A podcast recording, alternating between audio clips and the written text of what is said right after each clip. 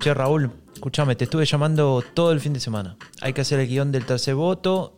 Te escribo, te escribo, no me contestás, no sé. ¿Cuándo? ¿Cuándo me llamado? ¿Cuándo? El fin de semana, te estuve llamando todo el tiempo. Te, debes tener, no sé, 25 llamadas perdidas. Te escribí por Slack. Te escribí por WhatsApp. ¿Qué? No, no vi nada, no vi nada. Disculpa, estaba ocupado, Franco. No, no, no estoy siempre. Ocupado. Estaba ocupado. Siempre estás ocupado vos. No, no estaba. ¿Qué haces tan ocupado? ¿Qué, No. qué es tan importante? No, pues ahí estaba en un congreso académico el fin de semana. Ah, eh. Se reunían los mayores, eh, te lo juro, no sé por qué te ríes. En un Yo también- congreso académico. Sí, se reunían los mayores expertos del mundo en. en- Escucha, no, porque a mí me parece que los congresos académicos suenan diferentes, porque yo vi algo ¿Cómo en que viste internet algo? No, y- ¿Dónde viste algo? No, no, pero no, no lo vas a. Escucha, escucha, No, pero no. escucha. ¿Te suena esto?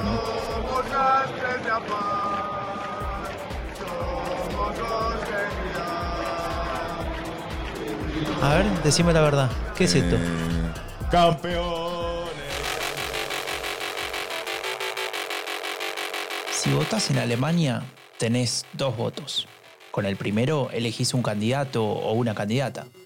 Con el segundo elegís un partido político. Qué bueno sería tener un tercer voto, ¿no? Por ejemplo, uno para elegir un podcast que te explique todo lo anterior, que te cuente cómo funciona y qué mueve a la política alemana. Y lo que es aún más importante, que haga todo eso, pero en español. Yo soy Franco de Ledone y junto a Raúl Gil vinimos a cumplir ese deseo. Porque esto, esto es el tercer voto. Política alemana en español.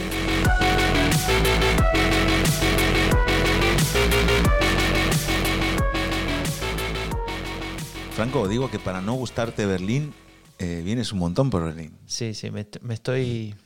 Creo que te- tengo que cambiar eh, mi, mi conducta en ese sentido. Estoy viniendo No. demasiado seguido, no sé si me van a dejar volver a Baviera. Eh, no tendrá nada que ver con las negociaciones para formar gobierno, tu visita. Mi visita es absolutamente confidencial. Ah, de hecho, hay tres personas en el mundo que saben que estoy acá. Mm, ahora lo saben todos nuestros oyentes. Bueno, a partir de mañana. Bueno, estamos grabando el episodio de marzo. En febrero tuvimos un Twitch y mucho trabajo, con lo cual, eh, bueno, ahora vamos a contar también por qué Franco ha estado muy ocupado en algo que, de lo que luego os contaremos. Y estamos hablando en, en Berlín, estamos hablando en mi casa. Eh, esta es una de las eh, ventajas de haberme mudado. Eh, está buenísimo tener de vista Sí. el Fernseh- Fernsehturm, ¿no? Genau, tengo en casa un- una foto del Fernsehturm, de la torre de la televisión de Alexanderplatz, que de noche, que se ve el Rathaus. Estamos controlando desde aquí las negociaciones, claro. Está en el Rotter Ya Rathaus. están festejando. Eh, sí, ahí fuegos artificiales. No hablemos de fuegos artificiales. Y nada, lo regaló un buenísimo amigo eh, de los dos, eh, Cirabuena, al que le mandamos un abrazo. Un aquí. abrazo, Cira.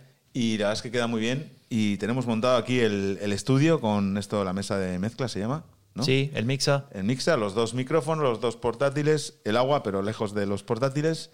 Y muchas ganas de, de comentar un montón de cosas. Tenemos un episodio muy especial hoy, vais a ver por qué. Pero primero, ¿por qué empezamos siempre, Franco? Y por las encuestas, Raúl. Bueno, pues venga. Hay, hay un par de novedades que, que nos puede dar para, para charlar. En primer lugar, pasó algo que no pasaba hace mucho tiempo. Y es que el partido Unión Ah, pensé Demócrata a Cristiana. que el Barça ganaba la liga, perdón. Me había emocionado. No, en ese sentido, después tengo una pregunta para vos Vale, respecto vale. de No, me he ido, me he ido, me he ido. Es que te lo juro que ahora no ha sido ni guion ni nada, me he ido. Escuchame, guion. Eh, la CDU volvió al 30% Impresionante. A los tiempos de. Bueno, de Merkel. sí, a los tiempos del final de Merkel, porque la CDU llegó a estar en 40, ¿no? Sí, bueno, usualmente Sí. la CDU lo que, lo que veía era que eventualmente podía incluso lograr una mayoría absoluta, Sí. que la logró muy pocas veces en la historia, Sí. pero alguna vez la logró. Y, y el SPD también. El número redondo del SPD siempre era 35. Sí. Menos de 35 era un problema, más de 35 era ganar la, la elección, básicamente. y, y ahora, en el año 2023, tenemos que hablar de que un partido mayoritario eh, tiene como logro Sí. volver al 30%, ¿no? Sí. Interesante. Interesante. Eh, bueno, ahí vemos también que, si quieres, repasamos un poco ¿no? el actual estado de las encuestas. Es verdad que el promedio de las encuestas le da un 29 a la CDU, casi 5 puntos más que en las últimas elecciones. Sí. Eh, el SPD 20,2, cinco puntos menos. Con respecto, te, te digo algo, volviendo a la CDU, cinco, por ci- cinco puntos más. Es interesante, ¿no? Porque mucha gente se preguntaba, ¿puede la CDU estar en la oposición y hacerlo bien? Hace muchos años que no está, de hecho, desde el año 2005 no estaba en la oposición. Algunos dudaban con eso, algunos tenían Sí. problemas, pero pa- parece que al menos para, Claro. para la- el enojo que hay con el gobierno logran capitalizarlo, ¿no? Efectivamente, ahí hay que ver eh, cuánto hay de, de enojo con el gobierno, cuánto hay de que la CDU lo está haciendo bien en la oposición, pero al menos no está siendo penalizada por eh, no gobernar. Hay que decir también que lo vemos también en, lo hemos visto mucho en Latinoamérica, ¿no? Lo hacemos en, cuando hacemos el podcast de Bajo la Lupa, vemos cómo eh, hay una ola de, de que los oficialismos pierden las elecciones, ¿no? Porque Sí. hay un descontento con cómo van las cosas y quién lo pagan los gobiernos, que tienen muchas dificultades para hacer políticas públicas en un contexto como actual, ¿no? Y es lo que le pasa al gobierno, pero obviamente tiene que haber una posición que lo aproveche y la CDU lo está aprovechando. El SPD, como decíamos, está en el 20,2 menos 5,5, ahí podríamos decir que casi no es lo que sube la CDU, Sí. eso, pero en realidad no es así, porque vamos a ver que el gran el gran perdedor que pierde la mitad casi de su porcentaje es FDP, que estaría en el 6,4 menos 5,1. Eh, los verdes, aunque están por debajo de lo que han llegado a estar, siguen estando por encima del resultado del- del- de las últimas elecciones, 16,9. Y eh, tenemos a AFD en el 15%. En el Franco. 15%, 5 Más. puntos más Cinco de lo puntos que lograron en Cinco 2021, lo cual es, es preocupante, ¿no? Eh, especialmente por lo que siempre decimos, es un partido que no, no está fuerte internamente en su discurso y aún así recibe eh, ese voto antigobierno, ese voto antisistema, ese voto eh, de enojo, de enfado ¿no? que tiene la población. Te quería decir algo con respecto a lo de los verdes. Están ahora en promedio casi 17%. Eh, su elección la otra vez fue dos puntos abajo de eso, 14 como algo, casi 15. Eh, antes de eso era el 8%, ¿te acuerdas? Sí. Y, y siempre, al contrario de lo que dicen los datos, que es lo que vos decís, que van subiendo, van subiendo escalones. Parece que bajan. Parece que no están bien. Sí. Es como que las expectativas Sí. que hay sobre ese partido, que debería tener eh, para algunas personas, no, el 39% porque el clima y demás, eh, ponen, le, le da- le obligan, digamos, a los verdes a justificar que Claro. no son tan buenos, Claro, ¿no? o sea, Pareciera. para mí el objetivo de los verdes tendría que estar, desde las últimas elecciones, estar siempre por encima del 20, porque ocupan, digamos, dos espacios, que es el espacio de, de la del centro izquierda ecologista, obviamente, pero también el espacio de personas eh, que pueden pensar de manera conservadora, pero quieren proteger el clima o quieren que sus hijos tengan un futuro, ¿no? Y ahí roban, digamos, toman eh, votos de, de un lado y de otro.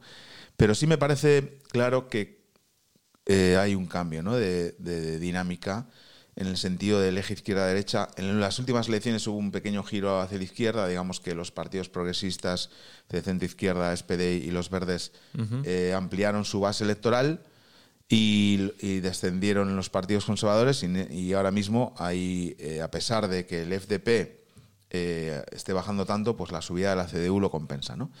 Y, mm, y ahí es donde tiene el problema el FDP, ¿no? que está en, un, eh, está en un gobierno, digamos, mayoritariamente de centro-izquierda y es un partido de centro-derecha y los electores no acaban de ver eh, esa figura que ellos querían jugar, que era de freno a los delirios izquierdistas de sus socios de gobierno. ¿no?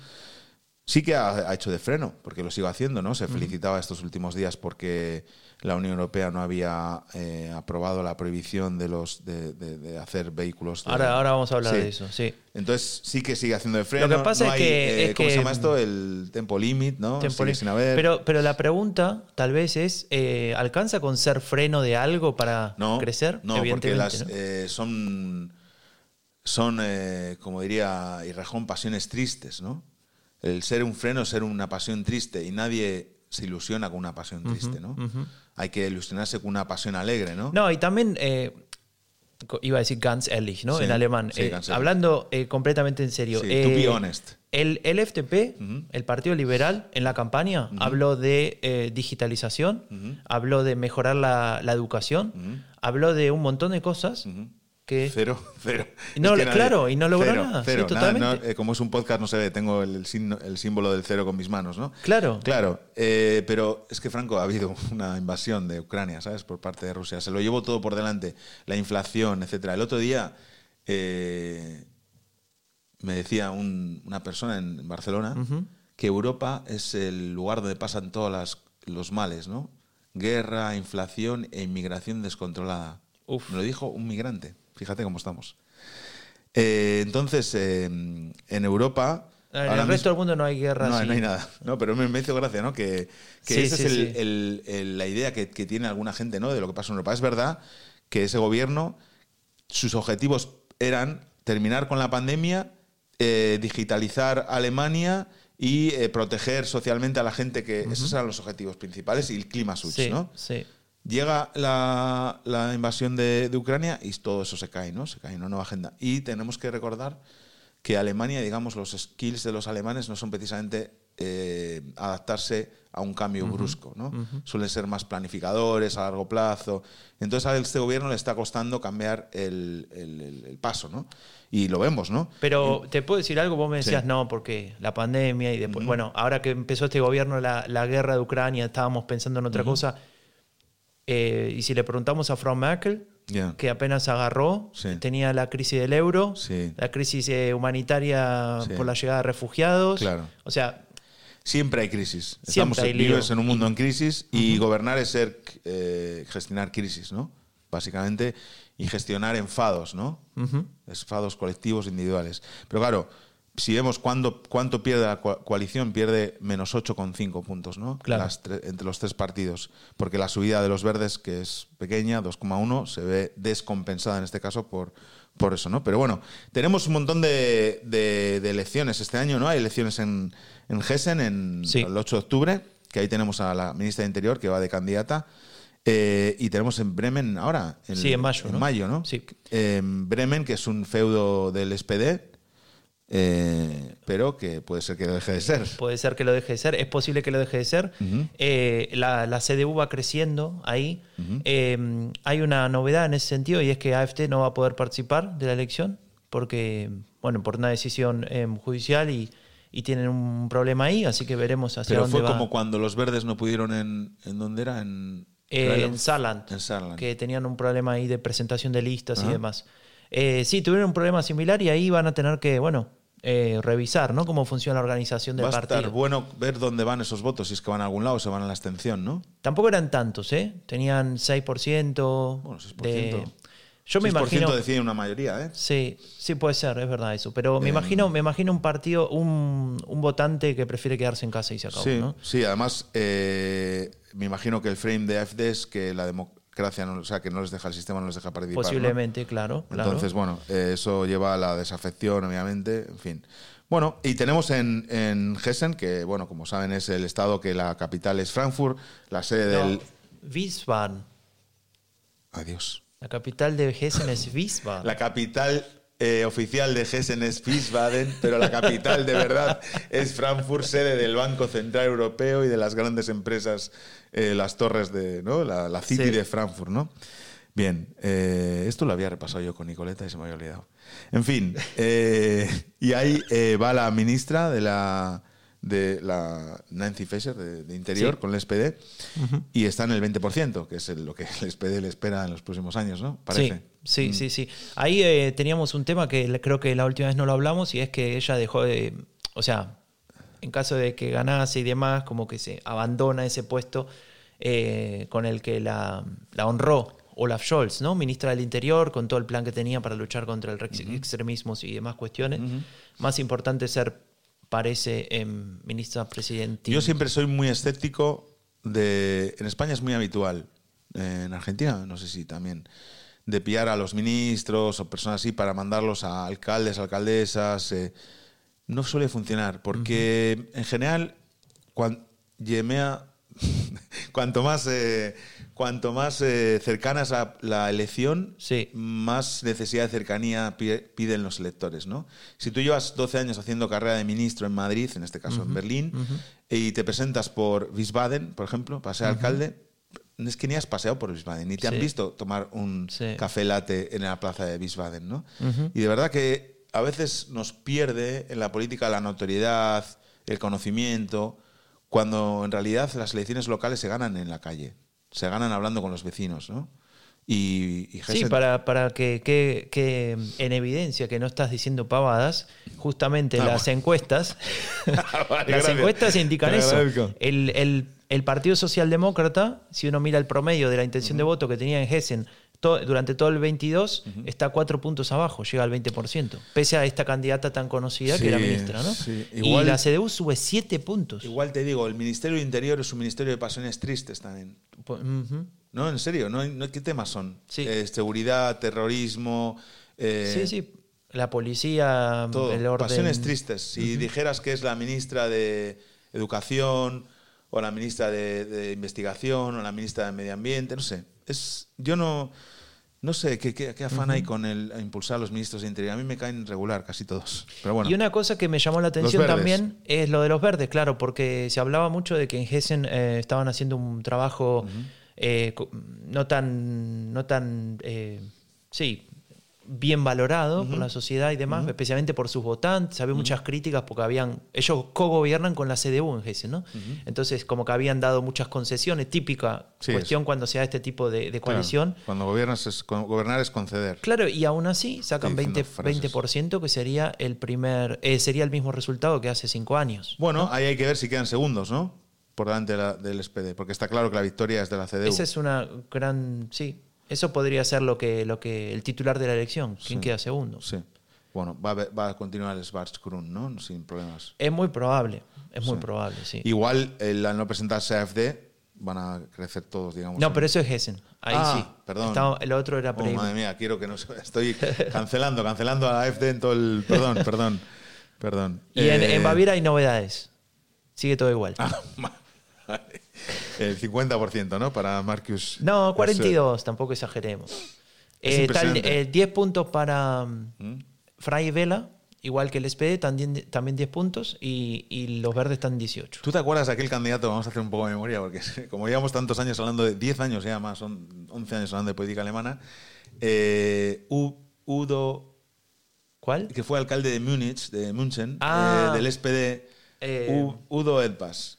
U- Ude. Ude, Cristian, no, Cristian era Cristian Ure. algo así. Era el candidato que mantiene su palabra. Sí, y tenía la palabra. Tenía una, un cart- una palabra que la, la mantenía entre sus brazos, la palabra Bord. Sí. y, y- y era el candidato que mantenía su palabra. Sí. Y yo pensaba, hombre, y esa es otra que se hace también. Pillar al candidato del, del ayuntamiento más grande de esa región y presentarlo de tampoco funciona. No amigos. funciona, de Tampoco subir funciona. así, No, tampoco funciona. Lo hemos- yo lo probé también en, en España. No funciona. No funciona.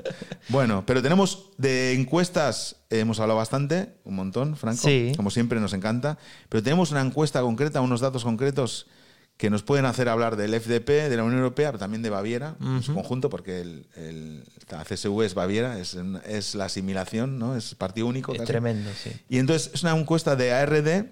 Eh, cuéntalo, Franco. Sí, t- eh, una, una encuesta pedida por ARD de Infratestimap y que publican siempre en ese Morgan Magazine, ¿no? Y la pregunta era si usted está de acuerdo o no está de acuerdo con esta prohibición de producir. Posible prohibición. posible prohibición de producir eh, motores de combustión a partir de 2035 en la Unión Europea. ¿no? 2035, recordemos, quedan 12 años. 12 años, sí. 12 años. Esto se lleva hablando ya bastante tiempo. La industria va dando pasos ¿no? en, Sí. para el, en el coche eléctrico, híbrido, etcétera. Quedan todavía 12 años para que la industria se siga adaptando. Esto no significa que van a eliminar los, los No, motores de, co- de combustión, no. sino que no se van a producir nuevos a partir de Desde ese momento. 2035, eso es. Quiere decir, si tú te las compras en 2034, mm, Sí. puedes seguir conduciendo. Sí, Ojo, sí. no, no pasa nada. Eh, ahí hay una discusión muy grande por razones obvias, especialmente en Alemania, donde la industria alemana eh, en gran proporción tiene que ver con, con la, con la producción de automóviles. Y no, no sería, al menos por lo que estuve leyendo, informándome sobre el tema, el, el gran problema no sería lo, lo que suponemos lógico, que Sí, serían las cuatro o cinco grandes. Mercedes. De hecho, todas están en proceso de que en 12 años o menos hagan el cambio, en, prim- en primer lugar a híbrido y después completamente eléctrico, incluso algunos hablan de hidrógeno, hay un montón el de tema es la cuestiones. infraestructura que se cree para mantener eso, no solo los coches, sino toda la Claro, infraestructura. pero el bueno, problema actual, Sí, eh, en lugar de Audi o de BMW o quien sea, no los nombro más porque no nos pasan Sí. eh, la pauta. Bueno. eh, no, el problema son todos los, los intermedios, los, Los procesos intermedios. los diferentes. Exacto. ¿no? El, el que te. el- Industria auxiliar se llama. eso en español, por lo menos en mi español. Bueno, esa industria auxiliar alemana, que es muy importante. ¿no? Es, es realmente un Ta- peso pesado. Talleres Pepe. Claro. O incluso intermedio, Sí, ¿no? sí, Con sí. una cantidad también de, de, de los que hacen Mitarbeiter. piezas o que hacen... Sí. Sí, y, fa- y facturan un montón y mueven un montón en ese Y sentido. tienen Bueno, muchos puestos de trabajo. esa gente no puede cambiar eh, eh, como podría hacerlo Audi Claro. a otro tipo de producción de auto, ¿no? Ese es uno de los problemas de la innovación. La innovación la puede desarrollar mejor. Una empresa grande puede destinar recursos a investigar a I más D durante mucho tiempo porque puede, porque, le, porque su plan de, digamos, de amortización, le- eso. Una empresa pequeña de 20 trabajadores no puede destinar el 20% de su presupuesto a I más D. Claro. Entonces ahí tiene que aparecer el Estado. Porque es el Estado el que no tiene. El Estado no tiene que ayudar a Audi a Op- y a Opel y a Mercedes, sino a estas pequeñas empresas que son la industria auxiliar, adaptarse a las necesidades, digamos, establecidas por el marco regulatorio y también por Audi y Mercedes y todo. Y ahí es donde tiene que entrar el Estado. Sí. Pero no, ¿el Estado qué hace? Salvar bancos, ahora, eh, salvar grandes empresas, no. Son esas pequeñas Sí. las sí. que además son, digamos, están localizadas en un territorio, dan, un man- eh, no sé, es como que, que son el, el alma también de un territorio, ¿no? En- Entonces, en- sí, en cierto sentido, sí, sí. y bueno, no hemos hablado de la encuesta, o sea, Claro, y la ponemos aquí encuesta- a hablar de política económica como si La- supiéramos, claro. Sí, ¿no? La, la- a la encuesta la, la pregunta era sencilla. ¿Está usted de acuerdo o no? ¿O considera esta decisión correcta o no? Con la prohibición a partir del 2025 de motor de combustión. Exacto. Y el 25% de los alemanes piensa que es una decisión correcta Richtig, y el 67% piensa que no, que es equivocada. ganz normal. Es interesante, ¿no? Porque es dos tercios y cuando uno lo... este- esta encuesta está buena porque está desagregada por diferentes factores Amamos a Infratest Map. y, y desagregaron por eh, pertenencia o afina- afiliación, no, eh, afinidad, Afinidad, sí. afinidad con, Simpatía, par- simpatía. con partidos políticos y claramente hay un partido que está del lado de que es correcta y hay cinco partidos que están del lado de que es ¿Qué, incorrecta. ¿Qué simpatizantes de qué partido que tiene un color verde en su logo estaría a favor de prohibir los motores de combustión a partir del año 2025 o incluso antes? Sí, Los verdes, sí, sí, con totalmente. 69%, ¿no? Claro. Pero hay 21% todavía de simpatizantes de los verdes que no estarían de acuerdo, ¿no? Que Con no lo cual, estarían de acuerdo, sí. que decir, los verdes tienen también ahí su... Claro, ¿no? no, no es tan claro como, por ejemplo, AFT, que está en contra, el 96% de los que votan AFT. ¿no? 96%. Para mí esto no tiene que ver con nada material, sino con todo ideológico. Porque es oponerse a todo lo que los verdes... Es, Fijaos, ahí cuántas veces hemos hablado... En el que- caso AFT, decís Sí, vos. en AFD. ¿Cuántas veces hemos, hemos hablado de que no se tocan los electorados de los verdes? Y aquí es que se ve claramente, ¿no? O sea, Y AFD, estoy seguro de que todos esos, eh, los que han preguntado, es que ni, ni- ni- no, es, no es una cuestión material, no es que, digamos, no son los que trabajan en esa industria, es mentira, no son esos. No son esos, porque seguramente serán los del SPD o incluso los de la CDU, ¿no? Que tienen esas empresas. Es- una cuestión ideológica, es oponerse al Sí. clima ban, de lo que hablaremos después. ¿no? Vamos a hablar ahora en un momento. Pero para, para cerrar esta, Episodio. esta encuesta que me parece eh, interesante, decía que se desagregan por Partidos. diferentes factores, ¿no? Partidos en este caso, pero también se desagrega por Edad. por edad, ¿no? Y esto tal vez nos da el pie para, para meternos al siguiente tema. Si uno mira la franja etaria de 18 a 34 años, los jóvenes, eh, ahí tenemos que el apoyo a la medida es del 33%. Sigue siendo alto el, el- el desacuerdo, ¿no? Que es 58. Sí, 59. 59, eh, pero el 33 a favor, ¿no? O sea, va- varios puntos por encima de- de- de- del, del Esto, total. digamos, es de todos los partidos. ¿eh? claro, esto es toda, digamos, la sociedad alemana. Frauen manera. también. O sea, claramente jóvenes, mujeres y Hochbildung, o sea, académicos, digamos, gente con, Sí. con Abschluss, están a favor de esta medida, que es el votante de los verdes, ¿no? Tampoco hay que hacer muchas Claro. vueltas. Sí, sí, como que todas las piezas Sí, encajan sí, y tenemos rompecabezas Así es que la- los datos son así. Pero, ¿por qué decías que nos va a dar pie? Nos va a eh, dar pie porque hoy queríamos hablar de algo que queríamos eh, hablar de hace bastante tiempo. Eh, nos tomamos el tiempo, valga la redundancia, de porque organizarlo. no nos gusta decir pavadas en este podcast. Claro, claro, y especialmente de, sobre lo que no sabemos. ¿no? Y sobre temas que son muy serios y que nos afectan a todos, ¿no? Decimos pavadas solamente sobre lo que sabemos, Eso es. eh, con Absicht. ¿no? Entonces, has- ibas paseando por Berlín un... Sí, sí, me vine acá, como decíamos al principio, y me encontré con un cartel que hablaba de, una, de una- un referéndum, ¿no? un Volksentscheid, y me llamó la atención porque decía el cartel eh, votar ahora por un Berlín clima neutral, ¿no? O sea, eh, que, que no genere eh, más, más emisiones. y, y decía, porque 2030 ya se acerca y demás, había un- una frase, viste la típica frase de en el pasado todo fue mejor, y la usaban ahí diciendo que, que querían hacerlo ahora para que es mejor. Sí. Y eh, había muchos que hablaban también de los chicos votan, los niños votan, ¿no? No, no dice el cartel quién lo organiza eh, y no tuvimos tiempo todavía de, de averiguarlo. Es, in- es interesante la campaña, ¿no? Hay un montón de Em, caras de y- gente. Y, claro, y, y nos hacía pensar, bueno, nos tenemos que meter eh, a entender este, este problema, ¿no? Y cuando uno piensa en eso y mira los medios de comunicación, uno ve que eh, se habla de eh, personas que ejecutan medidas para llamar la atención sobre el tema. Recuerdan las imágenes de las chicas rompiendo una obra de arte o que se pegan en el piso. Eh, me- cuando se pegan, no que se golpean, sino sí. que, se, que usan pegamento, ¿no? Sí, que se adhieren, que se adhieren al piso. Exacto, y que se sientan en algún lugar y no lo pueden sacar y demás. y, y acá en los medios de comunicación alemán tenemos desde hace varias semanas a los medios analizando las medidas esas, ¿no? De, de- de- de- digamos, para llamar la atención. Y, y lo que nos preguntamos es, eh, pero el tema de atrás, el tema que, que Sí. por el que sucede esto, Claro. ¿no? El tema del clima bundle, ¿no? Claro. Del, del cambio climático, de la crisis climática. Eh, ¿Cuándo lo vamos a hablar? Ah, ¿Cuándo va a recuperar el protagonismo? Claro, el- el- los frames que estábamos escuchando es Clima Clever, ¿no? que son por los que se adhieren. Clima Van, ¿no? que lo usa mucho AFT, ¿no? locura climática, ¿no? Sí. en lugar de Clima Krise, o Clima Gerechtigkeit, o Clima Bundle, o Clima, no sé, oportunidad también a través de la... em, los, a los, em, las personas que divulgadores del tema climático que mejor les va son los que lo enfocan también desde frames positivos, ¿no? que dicen es una oportunidad para cambiar nuestra forma de vivir, vivir mejor, vivir más tiempo, cambiar nuestra forma de producir, producir mejor, ser más productivos en el sentido de incluso ganar más dinero. Claro, porque esto es una es un problema que hay que afrontar entre todos.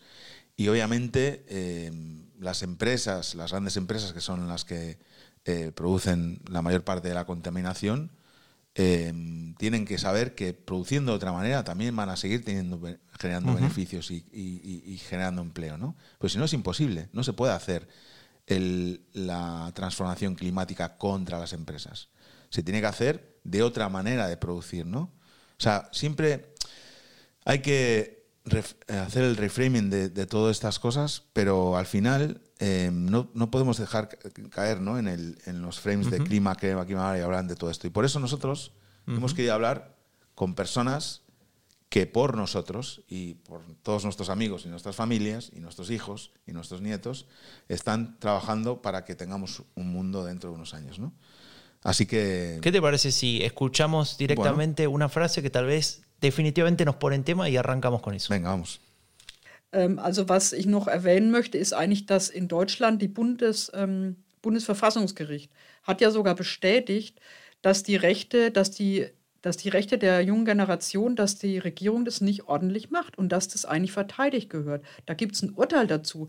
Und ich finde, bin echt fassungslos, dass die Klimaaktivisten teilweise eingesperrt werden, so Gefängnisstrafen verurteilen, wobei die Politik ihren Job nicht macht. Eigentlich können die Politiker verurteilen, weil sie ihren Job nicht machen. Das kann nicht sein. In Bayern zum Beispiel, vielleicht als Abschluss, was ich, das bleibt mir immer hängen, Bueno, sind mehr clarísimo, ¿no? Klimaaktivisten verhaftet worden als Clarísimo eh, lo que dice Sabine, ahora la presentaremos.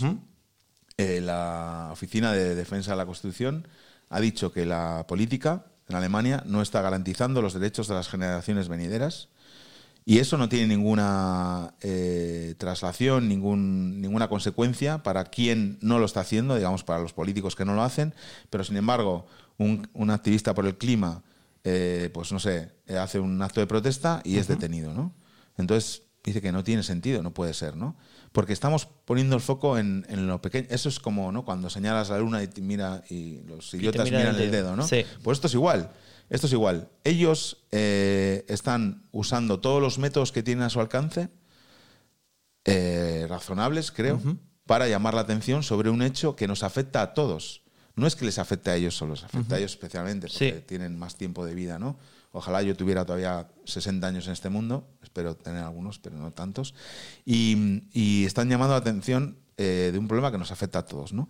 Entonces... Eh, ella, eh, perdón que te uh -huh. interrumpo un segundo, ella es Sabine eh, uh -huh. Lutz, uh -huh. ella es una mujer que está involucrada en algo que es de lo que vamos a hablar ahora, que todo el mundo conoce, que se llama Fridays for Future, Viernes por el Futuro, traducido así a lo bruto, y es un, una, una, un movimiento ¿no? que involucra a mucha gente, de muchos, eh, digamos, de muchos sectores, de muchos, ya, ya, lo vamos a escuchar lo que nos van a contar, y Sapine em, al igual que Robin Teets, que vamos a escuchar ahora a continuación, son eh, dos personas que hablaron con nosotros eh, y nos contaron su parecer, no, no solo respecto del movimiento, sino de lo que está pasando, de, de uh -huh. lo que comentaba Raúl, y de esta situación sobre, sobre la crisis climática.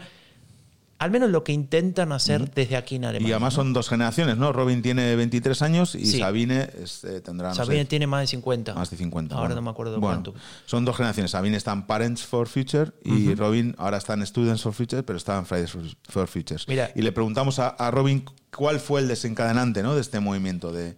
de claro, y ella nos explicaba un poco, así que la, la escuchamos un momento. Mm, also ich denke, der Auslöser war schon Greta Thunberg, die ja sehr, sehr bekannt ist. Ähm, die ja eben angefangen hat, selbst die Schule zu streiken und sich vor das äh, schwedische, also sie kommt aus Schweden, äh, vor das Parlament zu setzen und zu sagen, ja, Bueno, ella es, eh, como decíamos antes, eh, Robin Dietz. Eh, ella estaba en el grupo de Fridays for Future. Eh, dejó de estarlo porque dejó de ser eh, básicamente estudiante, claro. o sea, en, en, la escuela, en la escuela, en la escuela sí. secundaria, uh -huh. cuando se fue a estudiar a Freiburg y em, ahí pasó a formar parte de Students for Future. Ahora que sabes mucho inglés vos, lo sí. puedes traducir. Estudiantes por, por Muy bien, Raúl. Y entonces... ah, me gustó lo que eh, dijo Robin, que no lo vamos a escuchar, pero que te dijo en la charla, sí. que Freiburg es una ciudad muy politizada uh -huh. y muy, bueno, el gobierno de los verdes desde hace mucho y muy, muy preocupada por el, por el clima y tal. Y es una ciudad que me encanta. Yo si no viviese en Berlín y tuviese que elegir una ciudad de, de Alemania para vivir, elegiría Freiburg. Es interesante porque eh, cuando me mudé acá y, y conocí eh, Freiburg, no, no había ido todavía, pero la gente hablaba de eso, decían que tiene el mejor clima de Alemania, ah. que es el clima más templado. Ajá. Por una cuestión ahí que estás al lado de las montañas, uh -huh. no sé, se genera algún efecto. Uh -huh. Y claro, eh, qué mejor lugar para pensar, che, si este paraíso uh -huh. se derrumba por la crisis climática claro. y somos culpables, nos vamos a lamentar. Vas, no cabemos ahí todos. Eh, bueno, y eso habla de que eso fue un movimiento que nació en la escuela y de ahí se ha ido extendiendo a, eh, especialmente entre las capas más jóvenes de la sociedad uh -huh. y a través de manifestaciones y protestas pues quieren apelar a los políticos a que respeten el Acuerdo de París y como, como sabemos pues nació en, en, agosto de 2018 cuando Greta Thunberg de 15 años entonces uh -huh. en lugar de ir a clase se sentaba a protestar frente al Parlamento sueco portando un cartel que decía huelga escolar por el clima, ¿no? En Alemania su cara visible y muy mediática porque está también mucho en los talk shows, en los medios y bueno, es Luisa Neubauer. Sí, y, y ¿sabes qué? Le, eh, le, hicimos, bueno, yo le, le, cuando las entrevistamos, hicimos varias preguntas. Uh -huh. eh, y una de las preguntas que, que, no sé, a mí me hacía pensar cuando, cuando me involucraba con el tema y que tal vez es la imagen más clara, es que como hay tanta gente joven involucrada en estas, en estas marchas y demás, uh -huh. Pareciera como que es una cuestión de una, de una lucha generacional, ¿no? Es decir, eh, los viejos, eh, en general digo, ¿no? La, la gente más adulta que dice, bueno, yo pronto abandonar uh -huh. este mundo, uh -huh. prefiero vivirlo uh -huh. eh, así como está y no cambiar nada, eh, y no hacer este esfuerzo y no pagar lo que hay que pagar para, para, que, que, para que se dé, digamos, las medidas que, que, se tienen que dar. Y los otros que dicen, no, a mí me estás dejando este mundo, y yo voy a tener que vivir en este mundo con 2, 3, 4 grados más de lo que es y con todas las catástrofes que, que eso va, va, a caer. Y entonces le preguntamos por esa... Sí, nos dijeron generación. que eh, ambas nos dijeron lo mismo, ¿no? Que no es una lucha de jóvenes contra adultos, que hay muchos adultos que comparten y apoyan eh, sus posiciones y, y, Robin decía con tristeza, también hay muchos jóvenes que no les importan. Claro, que no, que claro, y ahí es donde...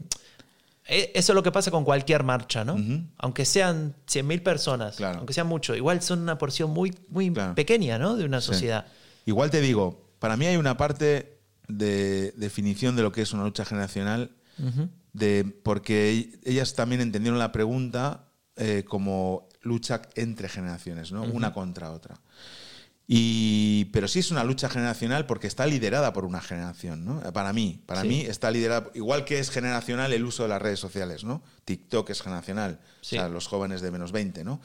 Eh, no es que TikTok se use para enfrentarse a los abuelos, no, es que los abuelos no lo usan. Y en este caso sí que ellos son los líderes de esa lucha, ¿no? Igual que... Eso que- es cierto. Y, y para mí, no reconocer que es una lucha generacional les quita valor un poco a los jóvenes. Creo que, que- que es un tema también de definición. Obviamente no es una lucha de, de jóvenes contra adultos y sí que hay adultos implicados en esa lucha.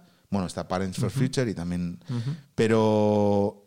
em, y también hay una parte de que si miramos todas las encuestas, ya habéis visto esta del motor, ¿no? De combustión, sí. los jóvenes están más preocupados por, por, el, por, el, por el clima, obviamente, Sí. ¿no? Porque ¿qué, qué mundo les vamos a dejar.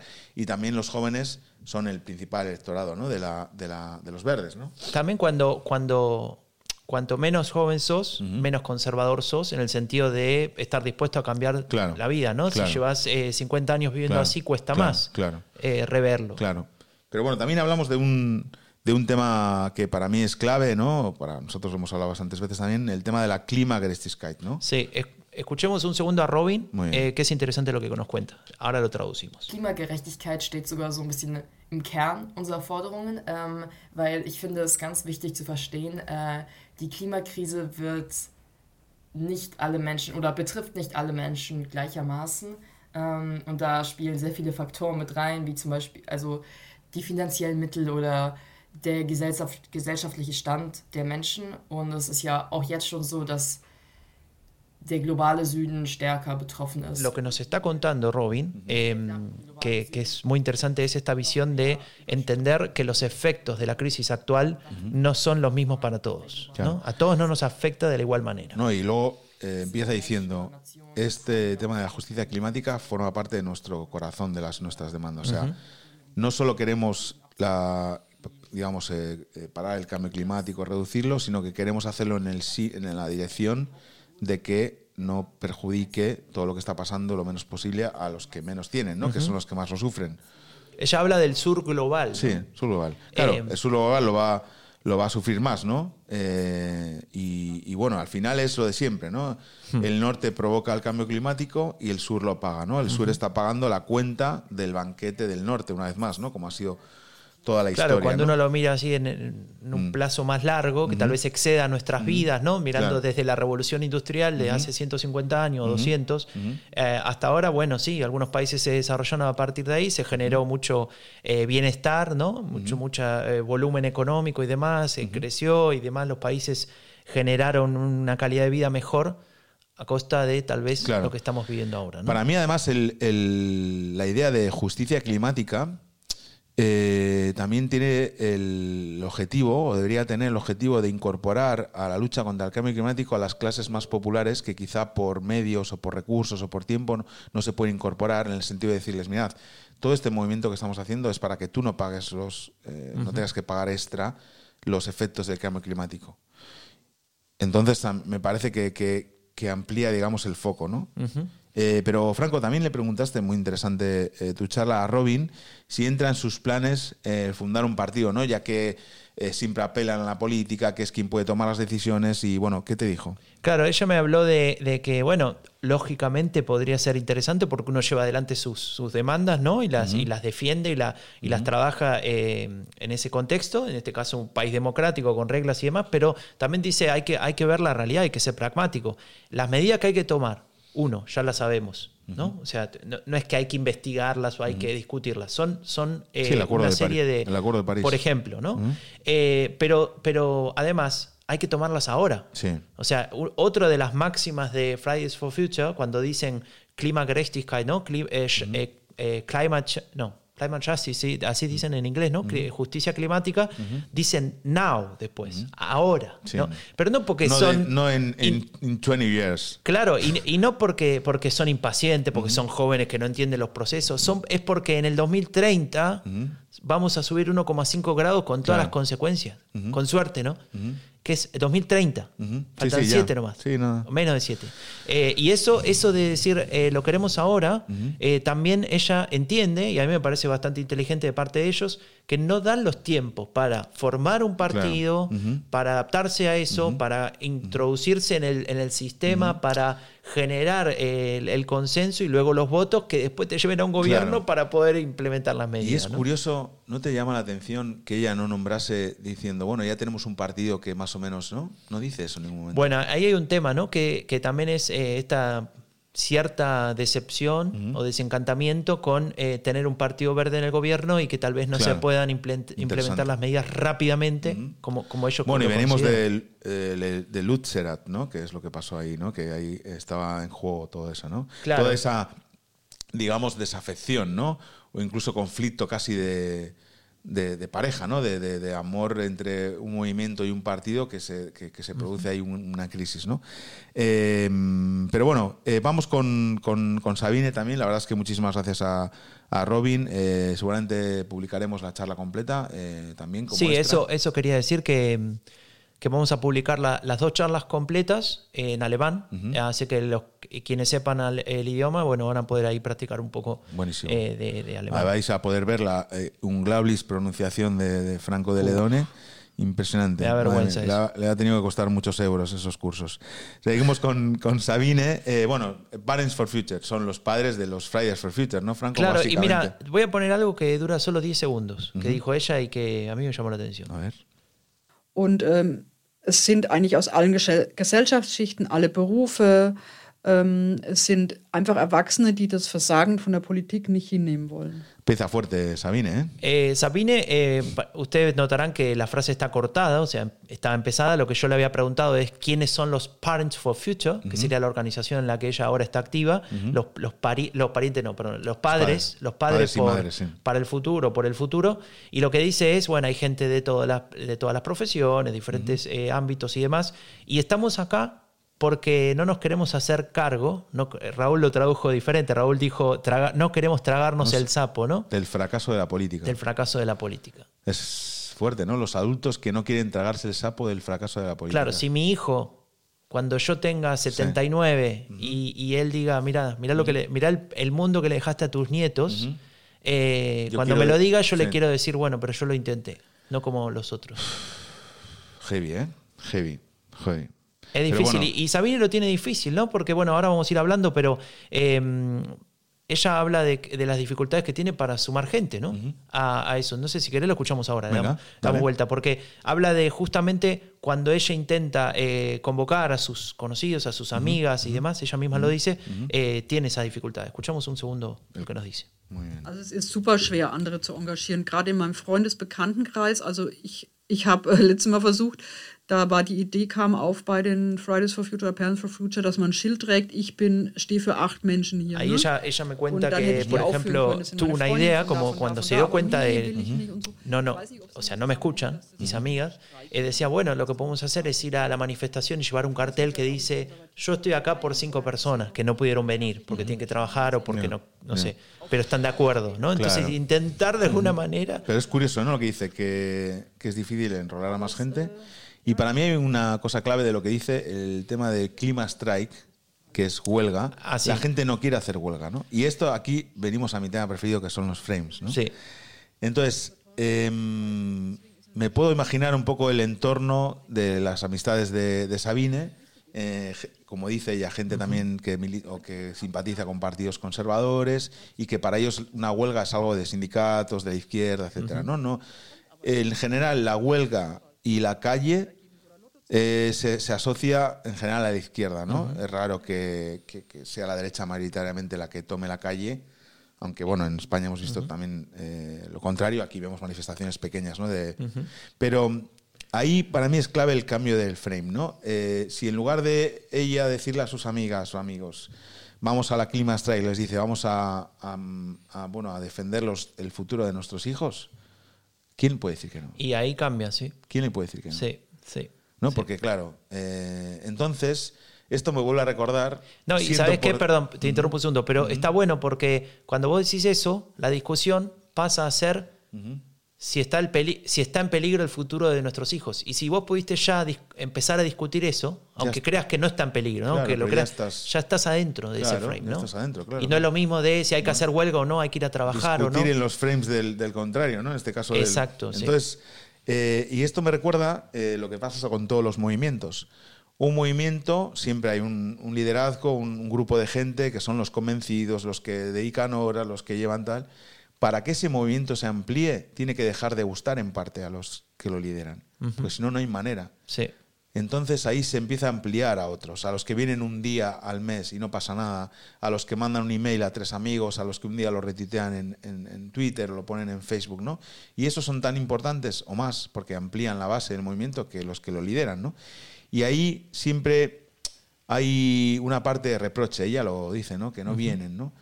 Y por el reproche no se suele eh, ampliar ningún Es movimiento, difícil, sí. ¿no? Y, la- Sí, y en este sí. caso es la izquierda siempre en general la que hace esos reproches, no, no es que no te mueves por tus derechos, bueno, es que igual no puedo o no tengo tiempo o lo que sea, ¿no? Y hay que tratar de ser, digamos, cambiar esos frames, ¿no? Para, bueno, pero bueno, Tal es cual. otro y, tema. y Sabine nos hablaba de una cosa más que, que tiene que ver con romper cierta inercia, ¿no? O sea, nosotros vivimos como vivimos, tenemos un, un nivel de vida X, el que sea, tenemos ciertas costumbres, ciertas eh, actividades que hacemos y posiblemente muchas de esas cosas son las que tienen que cambiar en nuestro día a día eh, para, que, para que se pueda cumplir este, Claro. estos objetivos de- del, tre- bueno, del renunciar Acuerdo de parte de, de nuestro confort, pero a la vez también tenemos que. O sea, para mí el, el- el frame eh, que puede ser interesante es: vamos a cambiar la forma de, de vivir para poder vivir más tiempo y, y mejor también. Eh, Escuchala- un segundo y- sí. Y, y ahora la, Beides. Also einmal wir als Menschen, weil es ist, wir müssen uns verändern und wir leben im Zeitalter der Verdrängung noch. Beziehungsweise wir wollen es nicht wahrhaben, was passiert.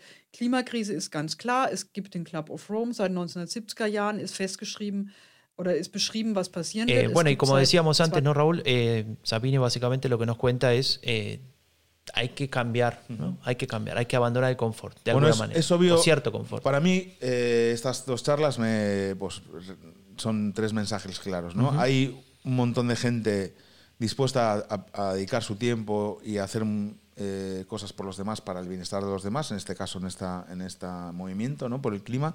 Hay de todas las edades, gente comprometida. Eh, obviamente no está pasando nada de lo que tendría que pasar. Eh, los gobiernos, las empresas, eh, pues no están tomando las medidas que, tendrían que tomar. Y creo que mm, estamos todavía en la fase de concienciación de la sociedad todavía, que es la que llevará también a que los partidos que no hagan nada sean castigados electoralmente, que es cuando ahí los partidos empiezan a hacer cosas. Claro, Así funciona el ciclo. así funciona. Y- Lamentablemente, como nos decía Robin, eh, tiene que ir más rápido. Claro. Y Robin tiene, volvemos a ella, un mensaje para nuestra audiencia, ¿no, Franco? Lo escuchamos. Aber ich glaube, ich würde gerne an die Hörerinnen und Hörer des Podcasts ähm, appellieren und sie ansprechen, ähm, sich ähm, zu informieren oder sich Bewegungen anzuschließen, wo auch immer sie sind. Es gibt auf jeden Fall Gruppierungen oder Institutionen, die sich für Klimaschutz einsetzen. Und wenn es keine gibt, dann kann man solche gründen. Ähm, und ich glaube, dass wir als Gemeinschaft in der Weltbevölkerung noch vieles erreichen können und noch vieles verhindern können. Und ich glaube, dass es sehr wichtig ist, dass die Menschen aufwachen. Pues la verdad es que muy agradecidos por ese mensaje, también porque hayan eh, tenido la amabilidad de, de atenderte, ¿no? Eh, Robin Dietz y Sabine Lutz. De, Sí, ahora- solamente para, para- si alguien no sabe alemán para nada, eh, el, el- el- el núcleo del mensaje Ah, es sí, eh, gente, eh, involúcrense en sus países, en sus regiones, en donde sea. Hay siempre movimientos o personas que intentan hacer eh, cosas para eh, avanzar ¿no? con esta causa y un poco lo que intenta es, es motivarnos a todos ¿no? a, a pensarlo, ¿no? como ellos en ese sentido, en, en lograr la justicia climática y en lograr que, que la crisis climática em, no nos afecte más de lo que ya nos va a afectar, porque Claro. eso es lamentablemente. Bueno, pues queríamos eh, acercarnos a este movimiento y creo que lo hemos hecho de la mejor manera, que es preguntándoles directamente, no leyendo ni, ni escuchando por terceros, ¿no? sino directamente a las fuentes. Y, bueno, Agradecemos a los asistentes de Andenburg, no, no recuerdo ahora el nombre, Sí, que nos de quien pidieron- nos dijo, sí. ¿por qué no hacer un episodio sobre esto? no? Bueno, pues aquí está. Pero eh, tenemos que seguir porque tenemos las secciones clásicas de, de- del tercer voto. Y bueno, lo que nos dio vergüenza este mes, Franco, esto es un salto grande desde Fridays for Future a Sí, esto. sí, sí. Voy, a, voy a poner un separador. Eh, pues esto es un tweet que además lo pusiste tú en Discord, creo, y me vino genial porque lo pusiste el yo el miércoles pasado, no, el jueves pasado, tenía un taller con la red sobre la, eh, se llamaba la amenaza a la ultraderecha para los trabajadores y trabajadoras migrantes en Alemania, ¿no? Y empecé el taller con este tweet, no lo empecé con este tweet, empecé con otra cosa, pero eh, puse este tweet Sí. en la parte en la que hablábamos de eh, queríamos identificar ideas, gestos de, de ultraderecha en el entorno laboral de los participantes, ¿no? Sí. Y el tuit es de, una, de un diputado de la de AFD que dice, eh, bueno, está en contra de, un, de, un- de una petición de, de que se, se ayude a refugiados, etcétera. Y dice, la, la alternativa für Deutschland dice claramente, no tenemos más plazas, no tenemos más dinero, no tenemos más profesores, no tenemos más médicos, no queremos más gente. Entonces era como, No se entiende muy no bien. se ¿no? entiende muy bien. O sea, si Alemania necesita más profesores y más médicos y más dinero, es decir, más impuestos, más gente Sí. que pague impuestos, eh, ¿cómo lo van a hacer entonces? Van a llegar de ovnis. Van a llegar de- Es el- el plan. Yo creo que nos da vergüenza ajena, porque en el sentido de no se da cuenta, Denis, Denis Hoch, no, Holog, Holog, no es Hochlog, que sería raro. Holog, eh, ¿no te das cuenta, colega, que estás diciendo eso y te- estás dando pena? Claro. No, sí. Pronto va a salir un tuit de AFD diciendo queremos el helado caliente, ¿no? es alucinante. Bueno, en fin, Franco. Y eh, es que todo tiene que ver, porque todo está aquí en la narrativa. Todo funciona. coordinado. La narrativa funciona. ¿Qué nos dio experiencia este, este mes? Pues a mí me dio mucha experiencia una cosa que no lo puede decir Franco porque él es el mayor implicado en eso, que es que eh, salió, ha salido a, a la luz, a- se ha publicado. El primer episodio de la segunda temporada de Epidemia Ultra, segunda temporada que cuenta con 15 episodios y un bonus track, o sea, 16 episodios, nada más y nada menos. La primera tenía 12. Eh, 11. 11 episodios. Y mm, ha salido ya el, eh, el martes 21, eh, este- esta semana, con eh, un episodio sobre el nacionalismo blanco que quiere la alt-right, que no sé si lo pronuncio bien. Muy bien. Y eh, es, un es una temporada que lo vas a contar tú porque has trabajado muchísimo Sí. en ella, pero que yo quería decir, ha salido ese, ese episodio, había ganas de escuchar la segunda temporada porque lo hemos visto en las redes, pero se ha puesto directamente en el tercer episodio más escuchado de todo Epidemia Ultra en los primeros siete días, ¿no? Sí, sí, sí. Por detrás tremendo. solo de Chile, que José Antonio Cas nos retuiteó, Claro. y de Costa Rica, que estaba muy arriba, ¿no? El tema. Sí, sí, sí. Y mm, a ver, 20 meses tardamos eh, en armarlo. Bueno, es que has trabajado mucho. Eh, y, y es un- una temporada un poco diferente, eso me lo han comentado algunos que ya escucharon el primer episodio, un poco diferente a la primera temporada porque eh, lo que hacemos es hacer un viaje por el mundo de las ideas y no por eh, la historia de partidos políticos relativos a la derecha radical o a la extrema Sí, no por los países, ¿no? Que Claro, claro. Entonces, si bien sí hay algunos episodios que se trata de países o de fenómenos que sucedieron en algún lugar determinado, la idea es entender las ideas y los conceptos que están atrás de eso. ¿Por qué? Y esa es la base, o mejor dicho, el- la premisa de, de la temporada. Lo que hacemos es intentar entender las ideas que sostienen las narrativas de los partidos que investigamos en la primera temporada. ¿no? Es decir, ¿de dónde viene que Donald Trump habla como habla? ¿De dónde viene que eh, Santiago Bascal habla como habla? ¿De dónde vienen los frames que usan, las historias, eh, las teorías conspirativas que se van reproduciendo y adaptando al Sí. contexto particular, pero que tienen cuatro o cinco elementos que son básicos, ¿no? que, que- que seguramente entendiendo a partir de ahí podemos entender después cómo funciona cada uno de esos partidos. De eso se trata esta, esta segunda temporada. No, es claramente complementaria de la primera y yo diría que fundacional en realidad, ¿no? Porque es las ideas, ¿no? Sí. Entonces, sí, en ese eh, sentido sí. Y lo, lo que cambia también un poco es el, el- un poco el estilo. Es más eh, investigativo, ¿se Sí, dice? Por eso sí. dice en alemán, o invest- de investigación. Sí. Eh, más, eh, digamos, como, como un reportaje. ¿no? y, y no tiene no tiene tanto de historia ¿no? de los partidos. Bueno, para mí hay un papel más preeminente de los expertos y expertas. Sí. Que, que también está muy bien para... Y lo que hace, para mí, es la historia de tú investigando eso con, con ayuda de los expertos y expertas. Sí, Cómo sí. tú también te afectas a esas investigaciones. O sea, tú has estado leyendo... O sea, ¿tú, ¿cuántos libros te has leído de, sobre el tema? uno- unos cuantos. No sé. Hay, hay un el, el video que el Sí, reel salen- que sacamos sale la pila de libros. Sí, pues eso. Que son algunos. Entonces, right. eh, dando ese protagonismo a los expertos, pues por ejemplo, Jaime Caro, que es el, el que aparece en el primer episodio, dice cosas como, el nacionalismo blanco es la deconstrucción que hace la nueva blanquitud de la blanquitud de los años 70 gracias a la teoría crítica racial. Y bueno, esto es algo que lo tienes que leer cinco veces, pero que si escuchas el episodio lo vas a entender. Y yo, em, de la. A mí me gusta quedarme, siempre digo que si no me quedo con una o dos cosas, no funciona la comunicación, ¿no? Es, por ejemplo, cuando veo ahora que los que candidatos que conozco en mi- de, de- de España se presentan a las elecciones y no soy capaz de recordar ni dos mensajes en cuatro años ¿no? que han dicho. Pero de la primera temporada me quedaba con las historias, con algún dato, ¿no? Por ejemplo, hay dos países de derecha radical en Bélgica. Dos eh, partidos. Dos partidos, perdón. Dos, dos partidos de derecha radical en Bélgica. También hay dos países. Hay dos- El tema de los un millón y medio musulmanes en, In- en India, que es una minoría atacada por, por Modi. Eh, obviamente nos quedamos con lo de Cast en Chile, ¿no? que nos eh, sacó el retweet, o lo de los evangélicos en Costa Rica, ¿no? Cosas así. Sí.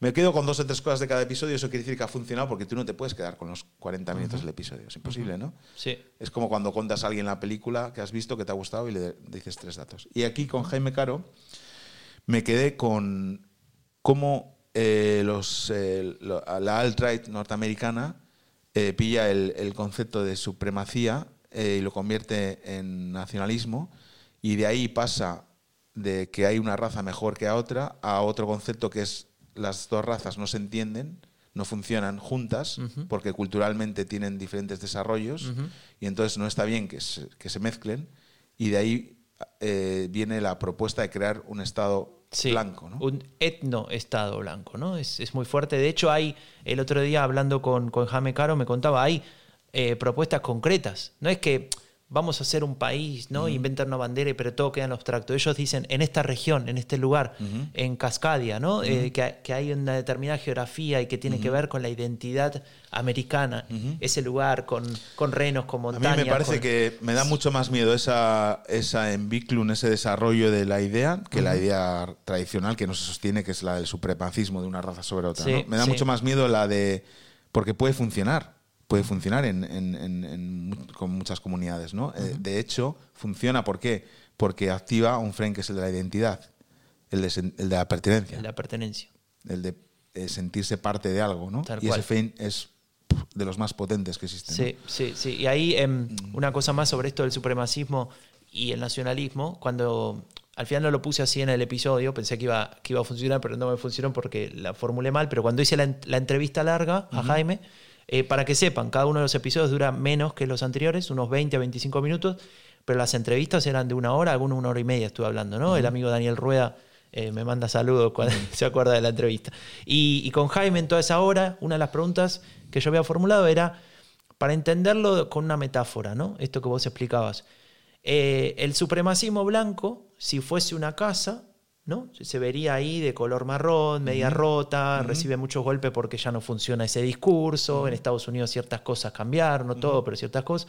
Entonces lo que hicieron fue pintarla y llamarla nacionalismo blanco, pero la casa sigue siendo la misma. Y él me dice, sí, exactamente. La pintaron de blanco, me dijo. Claro, claro, claro. Pero- Pintaron de blanco, sí. pero sí, es eso. Es Sí. la misma casa, con los mismos cimientos, con las mismas habitaciones adentro y pasa lo mismo, pero hacia afuera se ve mejor, ¿no? Claro. Se funciona. Y ese es uno de, las, de los grandes problemas con, con todos est- con est- estas, estos ideólogos ¿no? de las derechas radicales y con todos estos discursos, y es que son muy inteligentes para entender, a veces tardan, ¿no? pero para entender que cierto concepto ya no es más aceptado, ya no tiene más consenso en una sociedad, hay que cambiarlo. En el fondo es el mismo, Claro. pero eh, frente a la sociedad actual lo presenta de otra manera. Lo vamos a ver en el, creo que es el sexto o el séptimo episodio, Bueno, ha salido con Francia. el primer episodio. Los mecenas de Patreon, de, de Rombo Podcast en Patreon, eh, ya pueden acceder a todos los episodios. O sea, obviamente, porque son los que nos sostienen. Por el precio de, ¿cómo es que dice? Una, una cerveza en Berlín. No, ahora ya no. Ahora, un- Ya no alcanza. ahora media cerveza. Claro. Sí, porque son 3 euros al mes. Es, eh, Pues, iba a decir, un dólar vale 7 euros ya, Franco, es horrible, no, no, no, no, tremendo. no existe. Eh, por el, sí, por el precio de un, de un café solo, de un café solo.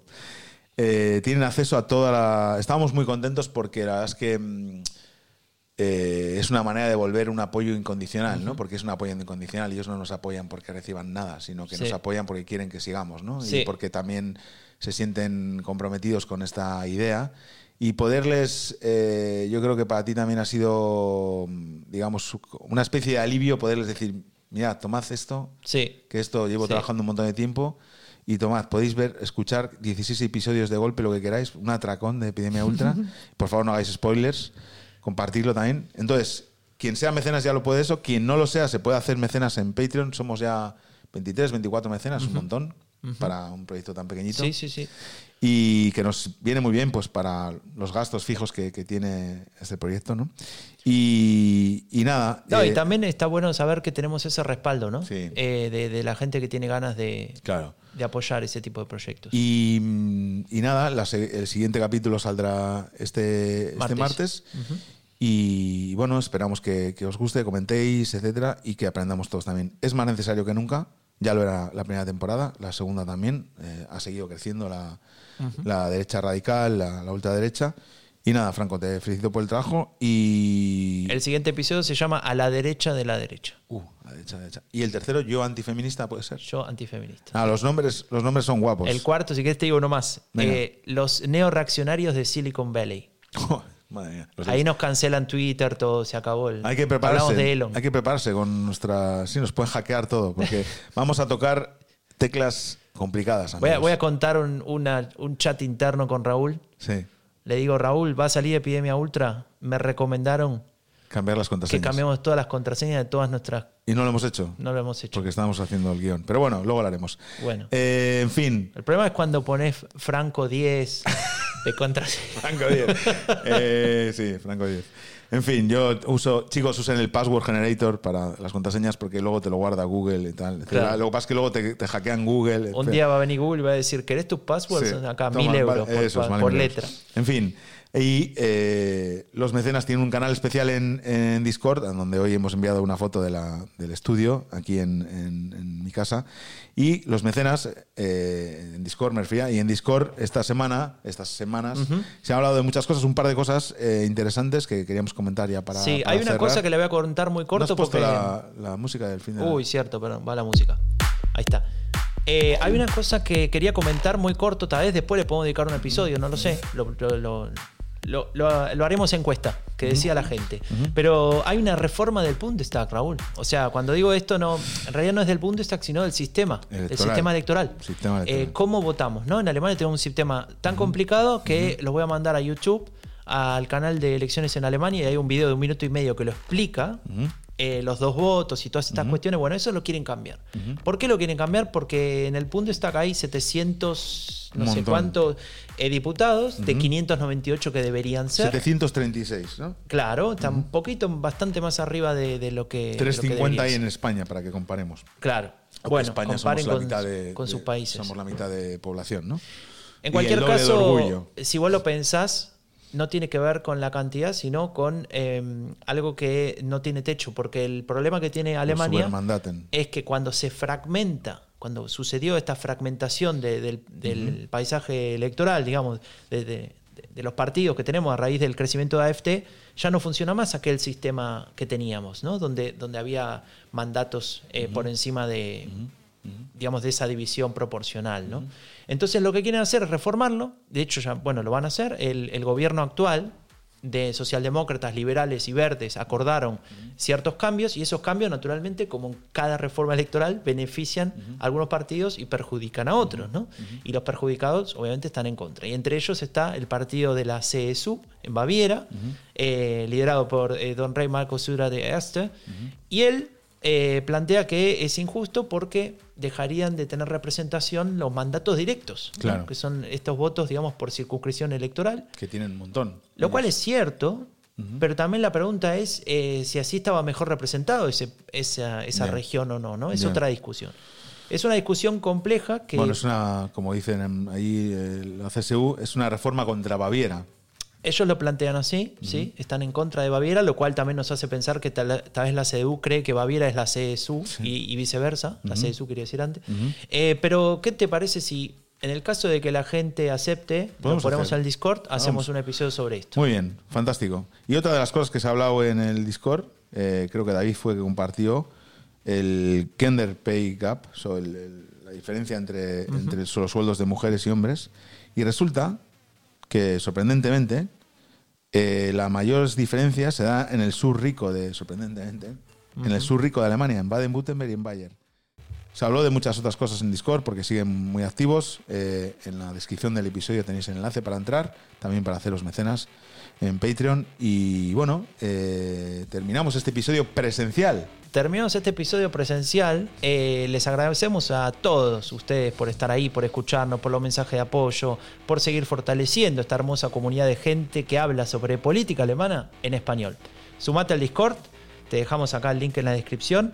Seguinos en Twitter, que bueno, lo estamos usando cada vez menos, gracias a Don Elon, no importa. Eh, en Instagram, lo estamos usando cada vez más, no sé por qué. Eh, en Twitch, posiblemente lo, lo usemos en los próximos días, vamos a ver. Y en TikTok. o- no, en ¿Estamos en TikTok? No, no estamos todavía. Raúl. estamos. Somos Raúl Gil y Franco de Ledone y nos vemos el mes que viene en otro episodio de El Tercer Voto, Política Alemana en Español, una producción de Rombo Podcast.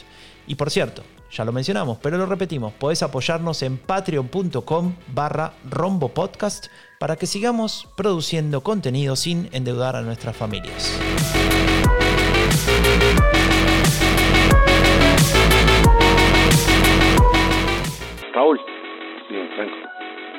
Em, Tengo miedo. ¿es verdad que te tomaste un ferry nocturno para viajar de Dublin a Manchester y ver el triunfo de, Ba- de Barcelona con... Fake news. No hubo triunfo de Barcelona. Ah, pero en ferry sí fuiste. No hubo triunfo del Barcelona. Chao, Raúl. Chao.